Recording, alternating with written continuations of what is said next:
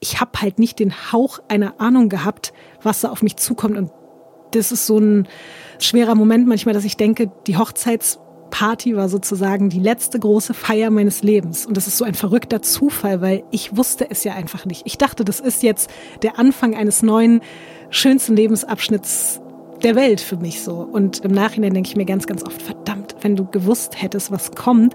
Ich hätte diese Nacht quasi niemals enden lassen wollen, weil vier Wochen danach ging einfach alles bergab und mein Leben war nicht mehr das, was es vorher war. Und alles, was ich mir zu diesem Zeitpunkt ausgemalt habe über mein Leben, egal ob in Bezug auf meinen Beruf, in Bezug auf meine Beziehung, in Bezug auf meine Gesundheit, mich, meine Psyche, alles ist halt anders gelaufen, als ich es zu diesem Zeitpunkt geahnt und mir gewünscht hätte. Das ist Visavi, erfolgreiche Podcasterin, Autorin und Musikjournalistin. Seit Ende 2021 leidet sie nach einer Corona-Infektion an Long oder genauer gesagt Post-Covid. Vorher topfit bestimmen Visavis Leben jetzt Diabetes und lebensgefährdende Herzprobleme. Lange Aufenthalte in Krankenhäusern, endlose Besuche in Arztpraxen, ewiges Warten auf mögliche Diagnosen und Angst. Fighting Long Covid ist ein Bremen 4 Podcast für die ARD Audiothek, in dem Visavi von ihrer gesundheitlichen Achterbahnfahrt erzählt. Ich bin Marlin Komper, Moderatorin und Redakteurin und höre wie ihr vor allem zu.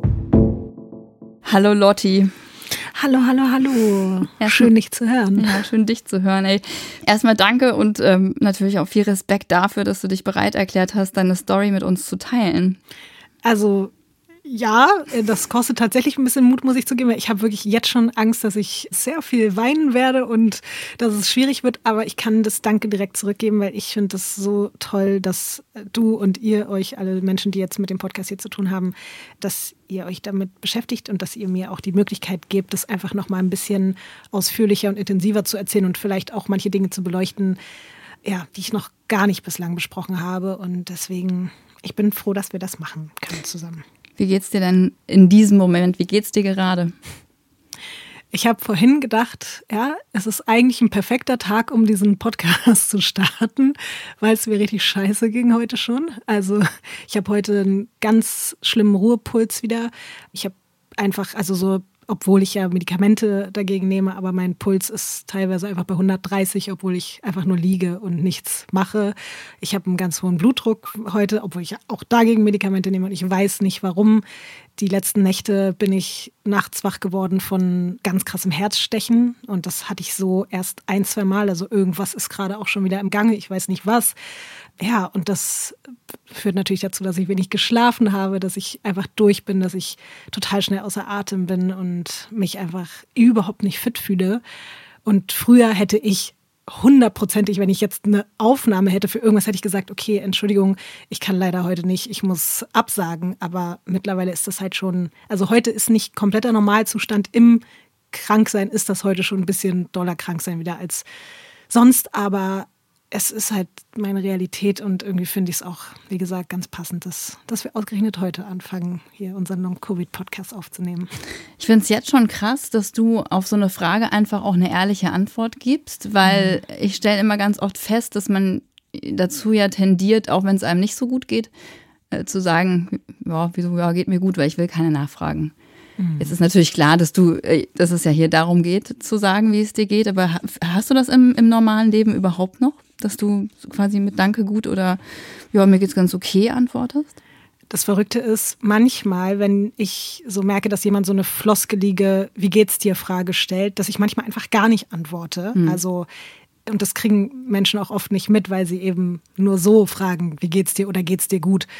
Und ich habe aber bei Menschen, die mich besser kennen oder die mir näher stehen, die Problematik, wenn dann jemand so sagt, ja, ich hoffe, es geht dir gut, dann kann ich das nicht so stehen lassen. Und das finde ich selber super unangenehm, aber ich kann dann nicht sagen, ja, hm, weil das einfach gelogen ist. Und deswegen sage ich dann ganz oft, nee, leider ehrlich gesagt nicht, aber naja, so ist es halt. Und dann versuche ich trotzdem, ich will ja auch nicht jeden jedes Mal damit belasten, dass wir dann immer zu Beginn jedes Gesprächs erstmal drei Stunden darüber sprechen müssen, wie schlecht es mir geht. Aber es ist halt nun mal so, wie es ist. Und deswegen will ich vor allen Dingen auch meinen engsten Menschen nichts vormachen. Und du bist ja jetzt hier auch, also ich meine, wir sind jetzt hier auch eng miteinander und ich Also ich dachte jetzt auch hier in diesem Podcast sollte ich auch erst recht nicht äh, so tun, als, als ginge es mir fabelhaft oder so.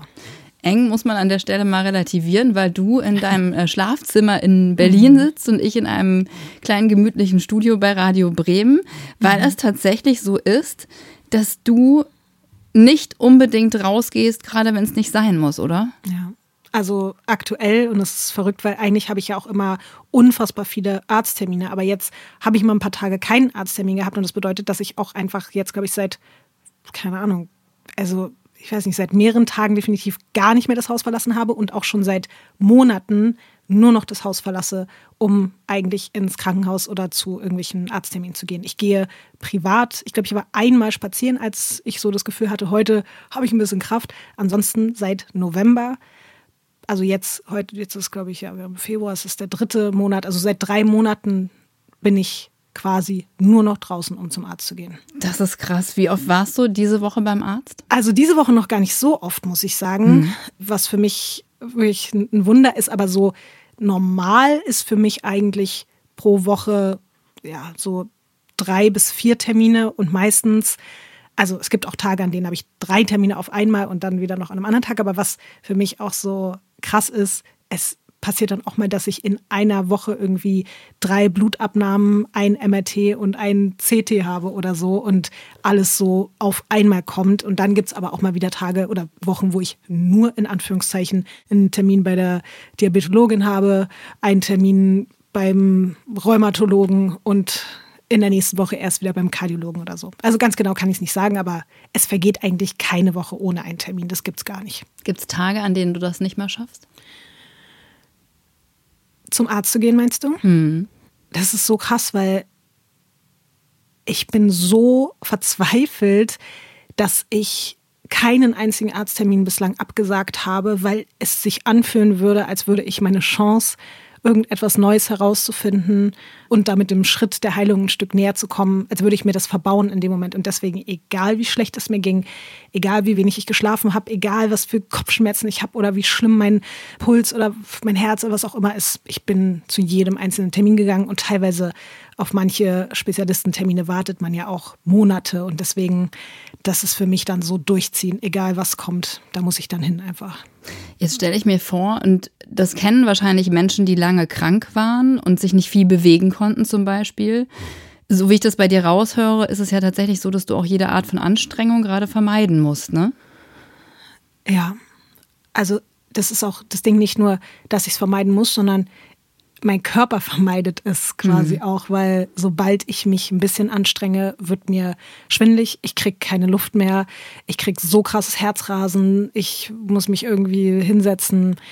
Das Problem ist wirklich, es geht mir tagelang schlecht, wenn ich mich ein bisschen zu doll auch körperlich überanstrengt habe und über ein gewisses Level rübergegangen bin, dann weiß ich, dass es mir zwei Tage lang extrem schlecht geht. Ich habe dann immer so ein Gefühl, als wenn mein Herz so ganz also normalerweise, man spürt ja sein Herz so in der Brust eigentlich gar nicht, aber mein Herz fühlt sich richtig an, wie, vielleicht kennt man das, wenn irgendwie so am Fingernagel was entzündet ist oder so.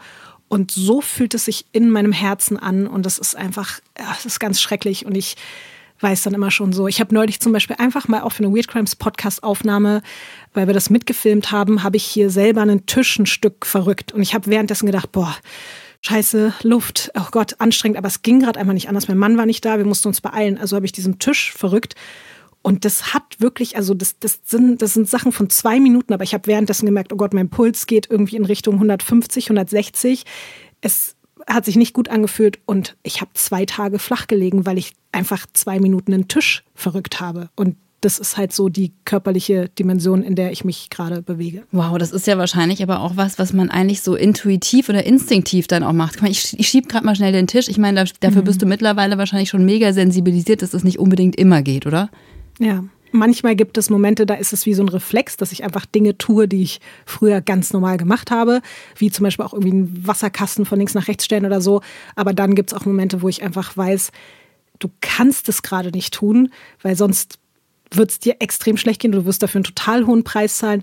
Und dann gibt es aber auch Momente zugegeben, wo fast so eine Art Trotzreaktion in mir drin so sagt, ist mir jetzt scheißegal, ich mache das jetzt, weil ich bin einfach, also wer bin ich denn, dass ich nicht einen scheiß Wasserkasten von links nach rechts schieben kann. So.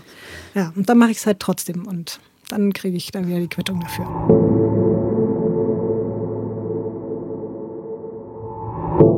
Magst du uns alle mal mitnehmen in die, sagen wir doch einfach mal, die, die Monate, die, vielleicht die zwei Monate vor deiner Infektion. Das war so Oktober 2021. Mhm. Und zurückblickend war dein Leben in dem Moment gerade ziemlich nice, ne?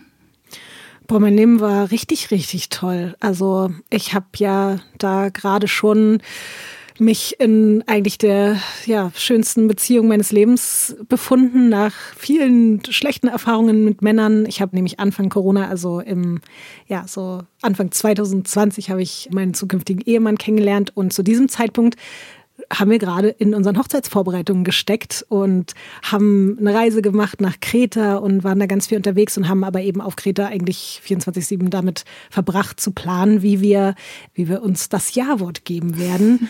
und wir sind da jeden Tag irgendwie durch die Insel gefahren. Das Einzige, was ich sagen muss, ich hatte zu diesem Zeitpunkt einen leichten Bandscheibenvorfall, der mich so ein bisschen beeinträchtigt hat. Das heißt, ich war da vielleicht schon nicht mehr die topfitteste Person, die ich davor war. Aber ich war natürlich trotzdem einfach ein gesunder Mensch, der jeden Morgen dann aufgestanden ist, gefrühstückt hat und äh, da in dieser Zeit eben aufs Meer geguckt hat, dann mit meinem Mann irgendwelche Ausflüge gemacht hat, geschnorchelt bin und einfach dachte so, okay, geil, das ist jetzt richtig krass. So, ich bin beruflich an einem unfassbar tollen Punkt mit eben dem Podcast mit Weird Crimes, was so gut gelaufen ist zu dieser Zeit auch schon. Ich war da nicht ganz so viel mehr unterwegs wie jetzt zum Beispiel vor der Pandemie, weil das muss man einfach dazu sagen, zum Beispiel so 2019 oder so, da hat mein Leben daraus bestanden, dass ich wirklich jedes Wochenende in mindestens einer anderen Stadt war, um dort aufzulegen. Mhm. Dazwischen in der Woche habe ich irgendwelche Drehtermine gehabt, habe meine Radiosendungen immer live gehabt, habe tausende Drehs und Veranstaltungen, Events, irgendwelche Live-Event-Moderationen von Konzerten, von, also ich war wirklich nur unterwegs, die ganze Zeit von mhm. morgens bis abends, jede Woche, jeden Monat. Ich kann gar nicht zählen, wie oft ich im Zug saß oder im Flugzeug saß, um irgendwo hinzufliegen. Ich war wirklich richtig so Jet-Set des Grauens die ganze Zeit. ja, dann eben durch Pandemie ist das alles ein bisschen ruhiger geworden. Dann habe ich, wie gesagt, meinen Mann kennengelernt, habe viel mich eben auf Podcasts und so bezogen. Und dann kam der Oktober und das war dann der Monat, in dem mein Mann und ich geheiratet haben. Am 2. Oktober, so mit 70 Menschen, was natürlich während einer noch laufenden Pandemie auch eine ein Risiko war und wir waren uns dessen bewusst, aber wir haben wirklich alles getan. Jeder einzelne Mensch wurde getestet, der auf die Hochzeit kam und wir haben da wirklich ganz toll aufgepasst und es hat sich auch niemand angesteckt. Das war zu dieser Zeit so ein, so ein Blessing, weil wir dachten, oh Gott, es wäre so schlimm, wenn jetzt hier irgendwer krank wird und das war auch die Zeit, in der so alle eigentlich dachten, okay, Impfung, das wird uns davor bewahren, uns irgendwie anzustecken. Und da gab es noch zu dieser Zeit wirklich im Fernsehen Berichte darüber, wenn Leute irgendwelche Impfdurchbrüche hatten und so. Das war noch, also das Thema war so, ja, okay, wenn du jetzt geimpft bist, dann wirst du dich nicht mehr anstecken. Und ich weiß, dass ich zu diesem Zeitpunkt einfach wirklich dachte, okay, cool, alles entwickelt sich jetzt gerade in eine richtig gute Richtung. Ich habe die Liebe meines Lebens geheiratet. Der Podcast wird immer größer und Pandemie wird sich jetzt durch die Impfung irgendwie legen. Und das war eigentlich so der Stand der Dinge. So. Wenn du da jetzt selber gerade drauf zurückblickst, ne, wenn du das jetzt so erzählst, was macht das mit dir? Ich glaube, ich habe es gerade ein bisschen versucht, nicht ganz so doll emotional mir vorzustellen, sondern ich habe es mehr so, ich habe es mehr kurz einfach reflektiert, was war da. Aber wenn ich jetzt so richtig in das Gefühl reingehe, zum Beispiel, wenn ich daran denke, was ich gedacht habe nach der Hochzeit einfach, was jetzt so auf mich zukommt. Also ich hatte vor, mit meinem Mann eine Hochzeitsreise nach Kuba zu machen. Wir hatten die Flüge schon geplant für Dezember. Der Großteil seiner Familie wohnt auf Kuba und ich wollte dort endlich quasi meine neue zweite Oma kennenlernen und meine zweite Familie sozusagen. Und auch, was ich beruflich alles vorhatte. Also zu diesem Zeitpunkt, ich habe halt nicht den Hauch einer Ahnung gehabt, was da auf mich zukommt. Und das ist so ein, so ein schwerer Moment manchmal, dass ich denke, die Hochzeits Party war sozusagen die letzte große Feier meines Lebens. Und das ist so ein mhm. verrückter Zufall, weil ich wusste es ja einfach nicht. Ich dachte, das ist jetzt der Anfang eines neuen, schönsten Lebensabschnitts der Welt für mich so. Und stattdessen weiß ich, dass ich um halb fünf irgendwie total fertig war und gesagt habe, oh Gott, ich kann nicht mehr, aber ich will so gerne für immer durchfeiern. Aber ich habe dann irgendwann gesagt, ich muss jetzt, ich muss schlafen, ich kann nicht mehr. Und im Nachhinein denke ich mir ganz, ganz oft, verdammt, wenn du gewusst hättest, was kommt, ich hätte diese Nacht quasi niemals enden lassen wollen, weil einfach, ja, vier Wochen danach ging einfach alles bergab und mein Leben war nicht mehr das, was es vorher war. Und alles, was ich mir zu diesem Zeitpunkt ausgemalt habe über mein Leben, egal ob in Bezug auf meinen Beruf, in Bezug auf meine Beziehung, in Bezug auf meine Gesundheit, mich, meine Psyche, alles ist halt anders gelaufen, als ich es zu diesem Zeitpunkt geahnt und mir gewünscht hätte. Ich finde das echt, ich finde das so krass. Einerseits hast du manchmal den Gedanken, wie gut, dass wir das noch gemacht haben, wie gut ja. ist das Schicksal, dass wir das zu dem Zeitpunkt einfach noch gemacht haben und nicht einen Monat später. Gut, wir heiratet im November, ne? Aber ja. so. Manchmal denke ich fast so, als wenn ich vielleicht doch wie so, das klingt jetzt vielleicht bescheuert, aber als hätte ich so eine Vorahnung gehabt, weil ich war auch so, also ohne jetzt, dass ich Druck gemacht hätte, aber mein Mann, also ich nenne jetzt einfach auch mal Leon, bevor ich jetzt tausendmal mein Mann, mein Mann, mein Mann sage, weil er hat ja auch einen Namen, der tolle Mensch. Leon hat mir ja erst im Juni an meinem Geburtstag einen Heiratsantrag gemacht und die Spanne zwischen 22.06. und 2.10. ist natürlich super knapp für eine Hochzeit mit 70 Leuten, die wir komplett alleine vorbereitet haben. Und manchmal habe ich fast so ein bisschen das Gefühl, als wenn es dann doch so alles sein sollte, weil mhm was das mir an Sicherheit später gegeben hat, einen Ehemann an meiner Seite zu haben in der einfach schlimmsten Zeit meines Lebens, das ist wirklich noch mal was anderes, dieses Commitment, was wir vorher hatten, dieses in guten wie in schlechten Zeiten, weil das sind halt so, also wir haben ja gedacht, irgendwann im Leben werden uns mal die schlechten Zeiten begegnen, aber dass die halt vier Wochen später anfangen, das wussten wir ja nicht. Aber im Nachhinein frage ich mich wirklich manchmal so, war das in irgendeiner Form Schicksal, dass wir beide uns dazu entschieden haben, so schnell zu heiraten? Und ich bin auch immer wieder dankbar dafür, weil ich denke so, es wäre alles, glaube ich, noch viel schlimmer gekommen. Und auch ich hatte halt diesen einen großen Tag. Ich hatte den einen der schönsten Tage, so klischeemäßig das auch ist, aber das, was vielleicht auch manche Menschen niemals erleben können, weil sie vielleicht auch gar nicht den Menschen finden, den sie heiraten wollen.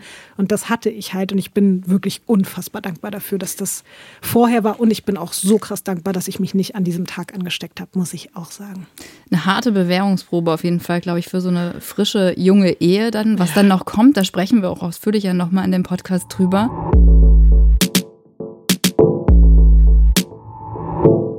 Jetzt steigen wir doch mal in das eigentliche Thema ein, denn Du hast dann im November Corona bekommen. Mhm. Und das war ja tatsächlich, ich finde, für jemanden wie dich, du hast schon erwähnt, wir waren alle irgendwie geimpft, zum zweiten Mal mhm. wahrscheinlich auch schon. Ja. Und du bist auch eine Person, die sich immer für die Corona-Maßnahmen und auch das Maskentragen in der Öffentlichkeit stark gemacht hat. Mhm. Wie war das dann, als du die Gewissheit hattest, dass du jetzt Corona hast? Ich muss vorher ganz kurz sagen, weil ich das krass finde, dass du das ansprichst, dass ich mich eben stark gemacht habe dafür. Also ganz viele Leute denken ja von mir so nach dem Motto, oh, die liebt es, ihre Maske zu tragen. Ich habe es gehasst. Ich war eine von diesen Personen, sobald ich aus dem Supermarkt raus war, habe ich die abgerissen und war so, oh Gott, Freiheit. Also ich habe mir eingeredet, auch meine Augen würden tränen und so. Eigentlich mhm. hatte ich ein richtig problematisches Verhältnis mit der Maske. Ich war jetzt nicht so, hey, yo, ich will für den Rest meines Lebens eine Maske tragen. Aber tatsächlich, also ich habe halt gemerkt, wie sehr sich Leute aus absurdesten Gründen dagegen wehren. Und deswegen habe ich auch gedacht, ey, komm, so, das lass uns doch jetzt bitte, das ist die einfachste und wie auch mittlerweile so oft nachgewiesen wurde, sicherste, effektivste Maßnahme, um diese Scheißpandemie einzudämmen. Also lass doch bitte da alle durchgehen. So. Mhm. Und deswegen, ja, ich habe äh, auch ansonsten versucht, irgendwie alles Mögliche, ich habe mich versucht zu schützen. Ich war vorsichtig, aber zu diesem Zeitpunkt habe ich eben mich ein bisschen in Sicherheit gewogen und dachte so, ey komm, ich bin zweimal geimpft, es wird, also wird mich schon nicht treffen. Aber wahrscheinlich hast du dich dann also in einem Moment auch angesteckt, wo du die Maske nicht getragen hast, oder? Ja, hm. definitiv. Also ich weiß ganz genau, wo und ehrlich gesagt auch ganz genau, bei wem ich mich angesteckt habe.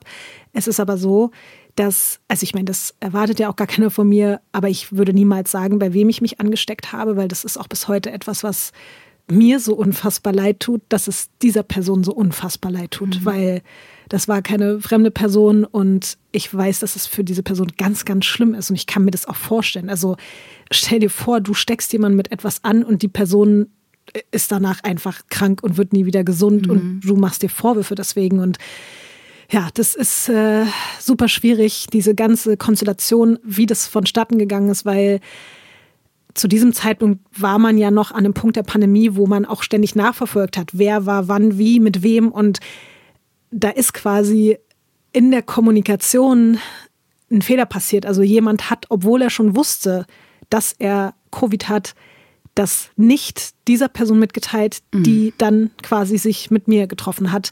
Und hätte diese Person es der anderen Person gesagt, dann hätte ich mich nicht angesteckt zu diesem Zeitpunkt. Und es ist natürlich immer dieses so hätte, wäre, könnte, aber ich bin mhm. da total in so einer Gedankenschleife gefangen, weil ich immer wieder denke, verdammte Scheiße, wenn ja. dieser Mensch einfach Bescheid gesagt hätte, dann hätte die andere Person sich nicht mit mir getroffen und ich hätte mich vielleicht nicht mit der Delta-Variante angesteckt, die ja nachweislich einfach besonders schlimm war und besonders aggressiv mit dem Körper und den Organen und allem umgegangen ist und ah, das ist etwas, ich habe, glaube ich, wirklich auch ein richtiges Trauma von diesem Tag. Also ich, mhm. ich denke immer wieder, ich merke es auch, dass mir richtig das Herz klopft, wenn ich jetzt mir das vorstelle, weil ich immer wieder, also ich weiß sogar, ich weiß, welchen Pullover ich an diesem Tag anhatte. Ich weiß, was ich für eine Frisur hatte und ich weiß, dass ich immer wieder denke, hätte ich irgendwas quasi anders machen können, hätte ich ja, hätte ich mich davor bewahren können, aber ich kann es einfach nicht, weil für die meisten anderen ist es ja so, ja, habe ich mich halt irgendwann mal mit Corona angesteckt mhm. und dann war es das. Aber für mich ist dieser Tag, dieser Moment und diese, ja, diese Minuten, diese Stunden sind das, was mein Leben für immer verändert haben. Und ja, also es ist auf jeden Fall ganz schwer. Ich, ich habe wirklich große Probleme daran zurückzudenken, weil ich immer das Gefühl habe, es hätte nicht so passieren müssen. Man hätte das quasi für mich verhindern können, aber es konnte natürlich auch niemand ahnen. Das ist hart belastend. Ich glaube, ich könnte das auch nur ganz schwer loslassen. Ne? Also ja. Hatten wir doch tatsächlich einmal dahin, wo du dann Corona-positiv bist und ja auch sehr, sehr krank warst. Ne? Mhm. Also du hattest, es gibt ja verschiedene Verläufe, aber deiner war schon ein bisschen heftiger. Ja, also es ging alles auch relativ schnell. Ich habe mich in der Nacht von einem Mittwoch zu einem Donnerstag angesteckt und mir ging es schon am Samstag ziemlich schlecht. Und ich habe gespürt, dass irgendwas nicht stimmt. Und an dem Tag habe ich dann auch von der anderen Person erfahren, dass sie einen positiven Schnelltest hat.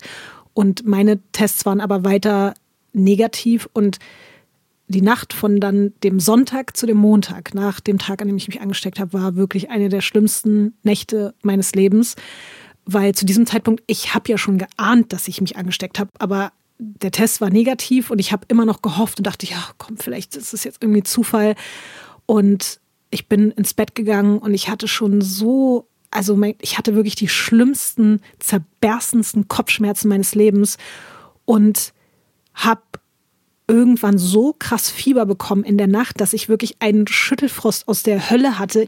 Also ich konnte mich nicht mehr bewegen, meine Zähne, also beziehungsweise ich konnte nicht mehr aufhalten, wie sich mein Körper bewegt. Meine Zähne haben aufeinander geklappert. Ich bin mitten in der Nacht wach geworden, weil mein ganzer Körper gezittert und sich geschüttelt hat. Und ich habe ja erwähnt, dass ich diesen eigentlich leichten, relativ harmlosen Bandscheibenvorfall hatte, der mit Physiotherapie auch gut im Griff war. Und es war alles relativ, ja, es war so Aussicht, alles gut, wird wieder so.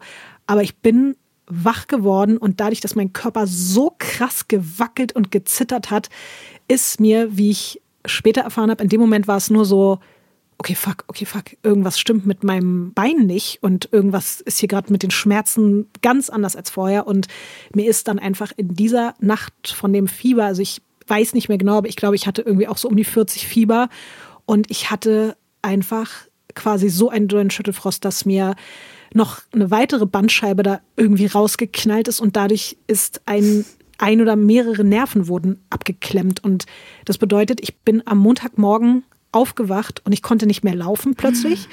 und ich konnte nicht mehr auftreten, ich musste mich humpeln durch die Gegend bewegen und ich war so fertig wie glaube ich noch nie in meinem Leben. Ich habe mich gefühlt, als wenn jegliche Energie aus meinem Körper rausgezogen wurde und ich habe einen Test gemacht der war immer noch negativ und ich war so, das kann doch nicht sein. Ich, also es, es gibt mir so schlecht, das ist doch alles ein Scherz. Und dann irgendwann, glaube ich, so um 13 Uhr oder so an dem Tag, habe ich dann irgendwie den dritten Test gemacht und dann war der so ganz, ganz leicht positiv.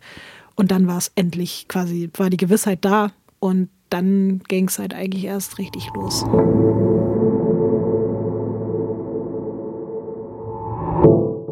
Du von diesem krassen Schüttelfrost und Fieber und so, das war ja gerade alles der Anfang. Was kam bei mhm. dir dann noch? Auch die Sachen, die sich dann über diese eigentliche Corona-Zeit rüber dann erstmal gehalten haben, was kam da alles? Also was ganz schnell mich auch irritiert hat, war, dass ich so krasse merkwürdige Gefühle hatte in meinen Gliedmaßen. Vor allen Dingen meine Hände haben sich die ganze Zeit angefühlt wie dieses Ding, wenn du in Schnee fest mhm. und danach die Hände wieder rausnimmst und das einfach sich so, du kannst, du weißt gar nicht, sind die heiß, sind die kalt, was, was ist gerade mit denen? Oder wenn du mit dir mit kalten Händen warmes Wasser drüber laufen lässt. Ich hatte ein ganz merkwürdiges Durchblutungsgefühl.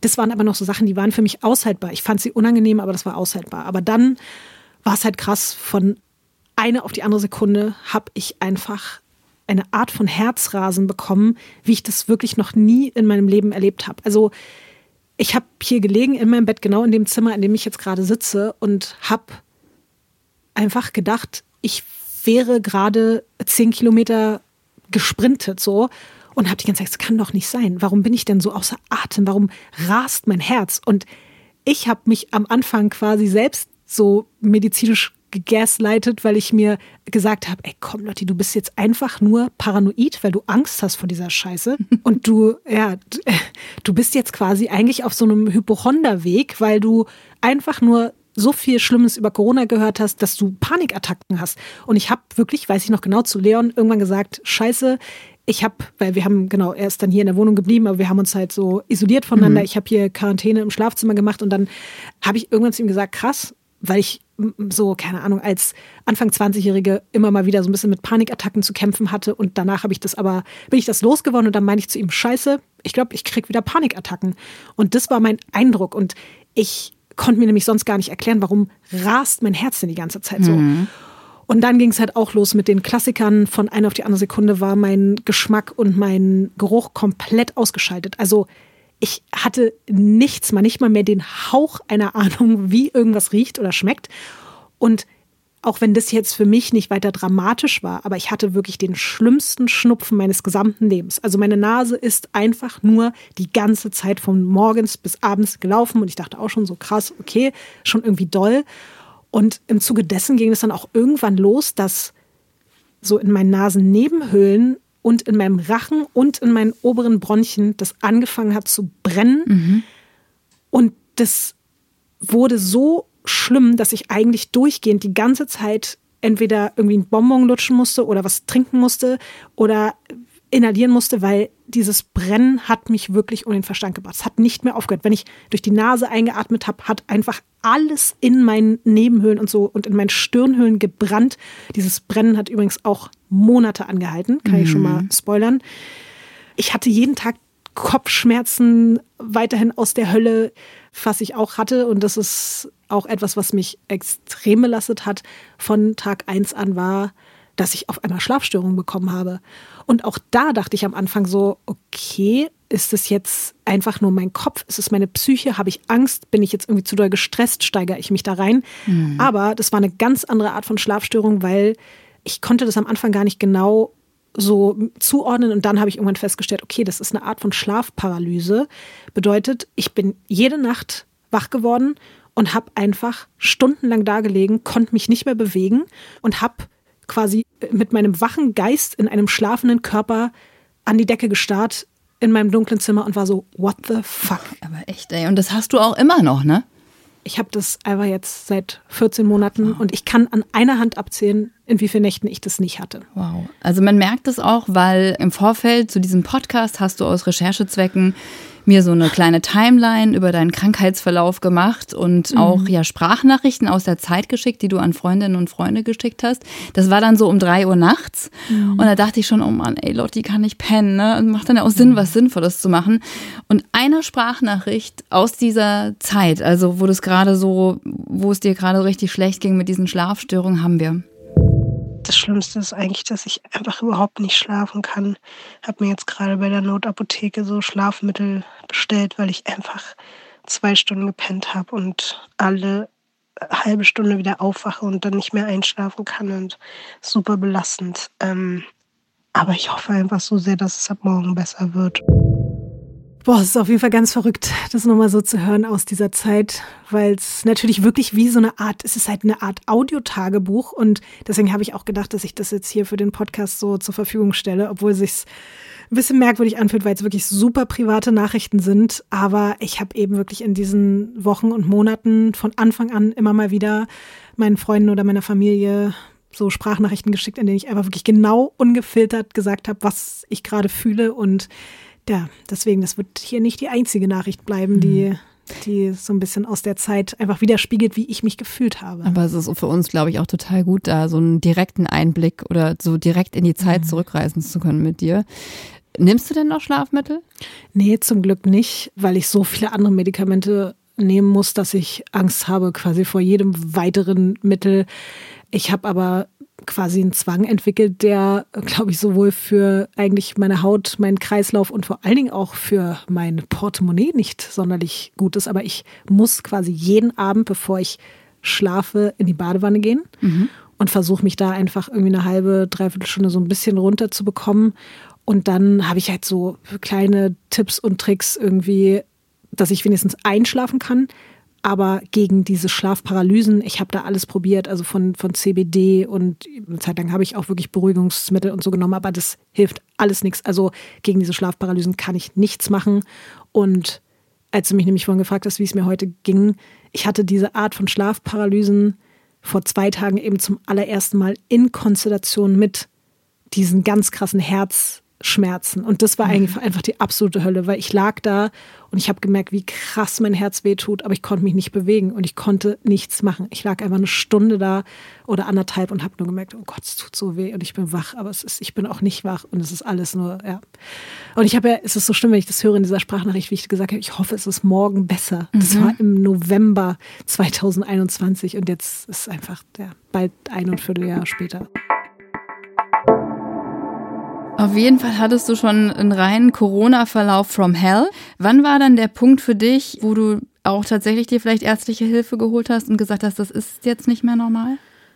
Also ich habe ja zwölf Tage als, also zwölf Tage lang waren meine Schnelltests positiv und diese zwölf Tage habe ich hier in meinem Bett liegend verbracht und habe sogar irgendwie währenddessen erst einen Podcast schon aufgenommen und so, wo ich auch im Nachhinein denke, krass. Mhm. Aber ich wollte dann irgendwie auch mich ablenken und ich wollte einfach auch, dass mein Leben weitergeht. So wie bei allen anderen auch. Das war auch mein Plan. Und ich bin dann am 13. oder 14. Tag bin ich hier quasi rausgehumpelt, weil mittlerweile war das auch so schlimm alles mit meinem Bandscheibenvorfall, dass mein Bein schon taub wurde und ich quasi aus der Quarantänezeit die ganze Zeit mit allen möglichen, auch so Ärzten und auch so Notfall-Hotlines und so gesprochen habe, weil ich eigentlich hätte ich da schon ärztliche Hilfe gebraucht. Mhm. Mir wurde aber gesagt, weil ich positiv bin, nee, gibt aber keine Möglichkeit, sie zu behandeln. Und ich war so, Leute, ich habe Lähmungserscheinungen im Bein. Und da hieß es auch so, ja, also wenn sie gar nicht mehr auftreten können oder so, oder ja, plötzlich auch ihr Unterleib taub wird oder so, dann können sie einen Krankenwagen rufen. So. aber ja, und deswegen, als ich hier rauskam, war erstmal mein Fokus ganz krass nur auf okay, ich muss mich um diesen Bandscheibenvorfall kümmern. Mhm. Und alles andere, dieses ganze komische Gefühl in mir, dass irgendwas anderes noch nicht stimmt, das habe ich zu diesem Zeitpunkt erstmal weggedrängt und war so, okay, gut. Und dann bin ich zum Orthopäden, der hat gesagt, okay, sofort MRT machen. Dann habe ich ein MRT gemacht und dann war klar, okay, fuck, so nach dem Motto, da können wir nichts mehr machen. Es muss operiert werden. 100 Pro, da sind die Nerven so weggequetscht, dass, also geht gar nichts mehr. Und ich war dann trotzdem auch beim, bin auch zu meinem Hausarzt gegangen und hat er mich untersucht und obwohl ich also auch wirklich gesagt habe, ich habe irgendwie immer noch Herzrasen, ich kriege nicht gut Luft, ich fühle mich nicht wohl, mir schwindig und so, hat er eigentlich mich wirklich nicht gut untersucht, sondern hat mir eigentlich nur gesagt, ja, irgendwie sie haben eine Kehlkopfentzündung, sie haben eine Lungenfellentzündung. Hm. Und das fand ich schon irgendwie nicht so cool, aber dachte mir auch so, ja, okay, gut, es ist jetzt halt so, da gibt es wirklich viel schlimmere Sachen. Und dann ging es aber darum, der Bandscheibenvorfall muss jetzt eigentlich so schnell wie es geht operiert werden, weil ich quasi schon die ersten neurologischen Ausfälle so weit hatte, dass wenn jemand auf mein Bein, also ich war bei so einem Neurologen und dieser klassische Klopftrick, mein Bein hat sich nicht mehr nach oben bewegt. Also da waren Nerven schon so ausgestellt, dass klar war, wenn ich jetzt noch weiter warte, kann es irgendwann sein, dass es zu spät ist und ich dann wirklich so notoperiert werden muss. Ich habe seit zwei, drei Tagen auch neurologische Ausfälle. Ich kann kaum noch laufen. Ich habe wirklich unerträgliche Schmerzen. Ich kann nicht mehr schlafen. Und der Orthopäde meinte heute, das ist einer der schlimmsten Bandscheibenvorfälle, die er je gesehen hat. Und er hat nicht verstanden, dass ich überhaupt noch stehen konnte. Und ja, ich habe morgen früh um neun einen Termin in einer Rückenklinik bei einem Spezialisten. Und wenn es ganz schlimm kommt, dann muss ich direkt notoperiert werden. Vielleicht morgen, vielleicht übermorgen, vielleicht Montag, ich weiß es nicht. Bist du dann notoperiert worden? Nee, bin ich nicht. Wie ging es dann weiter? Ja, ich war da in der Klinik und dann hieß es auch, okay, wir müssen so schnell wie es geht operieren. Vier Tage später oder so habe ich den Termin gehabt, was zu diesem Zeitpunkt auch super, super ungewöhnlich war, weil eigentlich alle nicht notfallmäßigen OPs eben abgesagt wurden. Und dann hieß es, ich soll nochmal wiederkommen, einen Tag vor der OP, um alle Vorbereitungen zu treffen. Mhm. Und ich habe mich in diesen Tagen immer schlechter gefühlt. Ich habe immer mehr so, ich habe Herzrhythmusstörungen bekommen. Ich hatte schon mal in meinem Leben Herzrhythmusstörungen, deswegen wie, Ich wollte gerade sagen, wie fühlt sich das an? Mhm. Weil ich mhm. hatte noch nie welche und ich finde selbst mit dem Begriff Herzrasen gehen Menschen ja sehr lax um eigentlich so, ne? Aber sag noch mal kurz genau, wie fühlt sich das an? Also ich kann mich erinnern, dass ich eben so fünf, sechs Jahre vorher hatte ich mal so Stress, Herzrhythmusstörungen. Die waren aber anders. Also da habe ich richtig gemerkt, okay, das hat hier gerade was mit meinem Lifestyle zu tun und so. Aber dieses Mal war es halt so, es hat sich einfach so angefühlt, als wenn das Herz, man spürt es ja nicht, aber ich habe plötzlich so eine Art Gongschläge gespürt, mhm. so wirklich genau in der Mitte der Brust und da hat man dann auch wie so kurze Aussätze, also wie so ein, als wenn das Auto kurz, dass der Motor ausgeht und der muss kurz wieder angemacht mhm. werden. So hat sich's angefühlt und dann einfach plötzlich so drei, vier ganz schnelle Schläge hintereinander, da wieder dieser Gong, da wieder dieser Aussetzer und ich habe schon gedacht, oh fuck, irgendwie, das fühlt sich jetzt gerade sehr, sehr merkwürdig an und das in Konstellation mit diesem, ich bin nicht mehr zur Ruhe gekommen. Also ich war die ganze Zeit so auf, oh, okay, okay, okay, was ist, warum bin ich so, warum bin ich so unruhig? Warum so? Ich war die ganze Zeit auf eben, wie ich ja dann auch später erfahren habe, wirklich 130 Puls, weil da mhm. habe ich das ja nur am Anfang irgendwie geschätzt, gemutmaßt. Und dieses Schwächegefühl ist einfach immer schlimmer geworden. Und ich habe deswegen mich sehr unsicher gefühlt, mich auf diese OP einzulassen. Also mhm. mein Gefühl hat mir gesagt, mein Körper fühlt sich gerade nicht stark genug an, eine OP mit Vollnarkose und Beatmung und so durchzustehen. Und deswegen bin ich dann am Tag der Vorbereitung, einen Tag vor der OP, war ich dann dort und eigentlich sollten nur klassische Narkosegespräche durchgeführt werden. Und ich habe wirklich immer wieder zu allen, also zu dem Narkosearzt und auch zu dem Orthopäden gesagt, Leute, seid ihr euch wirklich sicher? Weil es geht mir nicht gut. Ja, ja, so ist das halt nach einer Covid-Infektion, aber nichts Wildes und so. Und dann habe ich richtig darauf beharrt und habe gesagt, kann bitte mal jemand irgendwo hier meinen Blutdruck messen oder mich einfach mal ganz kurz so allgemeinmedizinisch nochmal untersuchen? Wäre das irgendwie im Rahmen des Möglichen so? Und dann war es so, ja, okay, alles klar, hier unten unten im ersten Stock ist ein Allgemeinmediziner, dann geh doch einfach dahin so. Und ich bin dahin und ich habe zu diesem Zeitpunkt, wie gesagt, gespürt, dass es mir nicht gut geht, aber ich war auch da trotzdem noch so ein bisschen optimistisch, weil es mein Leben lang immer so war, wenn ich bei irgendwelchen Ärzten oder Ärztinnen war, dass wenn ich ein schlechtes Gefühl hatte, war es am Ende trotzdem fast immer so dieses, nee, also hier, eigentlich ist alles gut so. Das war mein Gefühl, dass der am Ende sagen wird, nee, komm, ist alles in Ordnung. Mhm. Sie fühlen sich vielleicht nicht gut, aber ihre Werte sind gut. Weil das war eigentlich auch mein ganzes Leben lang so, meine Blutwerte, mein Blutdruck. Es war eigentlich immer alles gut, bis auf ein paar Mal ein paar doofe kleine Aussetzer oder Wo Ausnahmen. man manchmal sogar im Leben ja manchmal sich sogar erhofft, dass irgendwo irgendwas bei rauskommt. Ja. Ne, bei so Kleinigkeiten. Wenn man das jetzt aber mal in Relation setzt, ist das natürlich echt krass. Und haben die dann noch irgendwas gefunden? Es war ganz krass, weil das ist eigentlich der nächste traumatische Moment für mich. Also genau wie es dieser Moment ist, als ich mich angesteckt habe und der Moment, als ich endgültig wusste, ich habe es jetzt, ist das für mich ein ganz, ganz traumatischer Moment gewesen, weil der Typ, der Arzt, den ich auch noch nie gesehen habe in meinem Leben, misst meinen Blutdruck. Und normalerweise, der war auch schon relativ alt und eigentlich war das, wirkte das wie so ein ganz alter, in sich ruhender, weiser Mann. Und plötzlich wurde der ganz nervös und dann hat er noch mehr Blutdruck gemessen und ich kannte mich zu diesem Zeitpunkt noch nicht mal mit Blutdruck aus. Ich mhm. wusste immer nur, mein Blutdruck war immer super und dieses Jahr irgendwas 120 zu 180 oder so. Aber ich konnte erstmal gar nicht so richtig damit anfangen, dass der dann irgendwie so aufgeschrieben hat, ja, ich glaube zu diesem Zeitpunkt war es irgendwie so bei 160, 120 oder 130. Also vor allen Dingen der untere Wert war extrem hoch. Dann hat er meinen Puls gemessen. Da war ich irgendwie bei 150 oder so, obwohl ich da einfach nur saß. Und ein normaler Ruhepuls liegt ja irgendwie so bei 60, 70, 80 meinetwegen. Aber ich war so weit davon entfernt. Und dann wurde der immer nervöser und war schon so, äh, also haben Sie irgendwie, haben Sie ein Blutdruckproblem, haben Sie Puls, irgendwas? Ich so, nee, nee, habe ich nicht, eigentlich nicht. Und dann meinte er so, ja, wir machen jetzt einen Lungenfunktionstest. Und, und dann hat er mich wirklich angeguckt und hat gesagt, ja, aber Sie müssen doch da auch reinpusten. Und ich habe gesagt, ja, mache ich doch, mache ich doch. Und dann hat er irgendwie nochmal noch mal Blutdruck gemessen und auf einmal hat er mich wirklich angeguckt und war echt so, Sie sind sehr, sehr krank. Wow. Und also ich weiß noch, wie der mich angeguckt hat in einem, also das war ein Blick, den werde ich nie vergessen. Und vor allen Dingen, es hat wirklich keine drei Minuten gedauert und ich war auf der anderen Seite des Krankenhauses einfach, lag ich auf einer Liege in der Notaufnahme und dann ging alles eigentlich, dann, also ab da wurde es dann alles irgendwie noch absurder und noch viel schlimmer und ja. Hm. Wenn das mal kein Cliffhanger ist, Lotti. Ja. Ich glaube, wir müssen beide mal durchschnaufen Mhm. und sprechen in der nächsten Folge weiter, wie es dann weitergegangen ist. Ich habe auch zu meinem normalen Puls jetzt auch wirklich noch, also Erinnerungspuls. Oh. Ich habe jetzt nämlich auch eine Pulsuhr, was ich natürlich früher nicht hatte, weil ich das nicht brauchte. Aber ich kann ja mal auf meinen Puls gucken aus Spaß, Und? weil, also ich habe auch gerade erst vor zwei, drei Stunden die Tablette genommen, die dafür zuständig ist, meinen Puls in Ruhe zu behalten. Aber es ist gut. Also ich, für meine Verhältnisse, ich bin bei 100. Also könnte weniger sein, aber es ist in Ordnung. Also Guck mal, dann kriegst du jetzt trotzdem von uns einen Break. Danke vis-à-vis. Danke Lotti. Bis hierhin. Das war die erste Folge von Fighting Long Covid. Und das ist nur der Anfang. In Folge 2 beschreibt Vis-a-vis einen der, wie sie selbst sagt, schlimmsten Tage ihres Lebens. Unter anderem bekommt sie eine Diagnose, die ihr Leben komplett verändert und die sie ihr Leben lang begleiten wird. Könnt ihr euch jetzt schon anhören. In der ARD Audiothek und überall, wo es Podcasts gibt.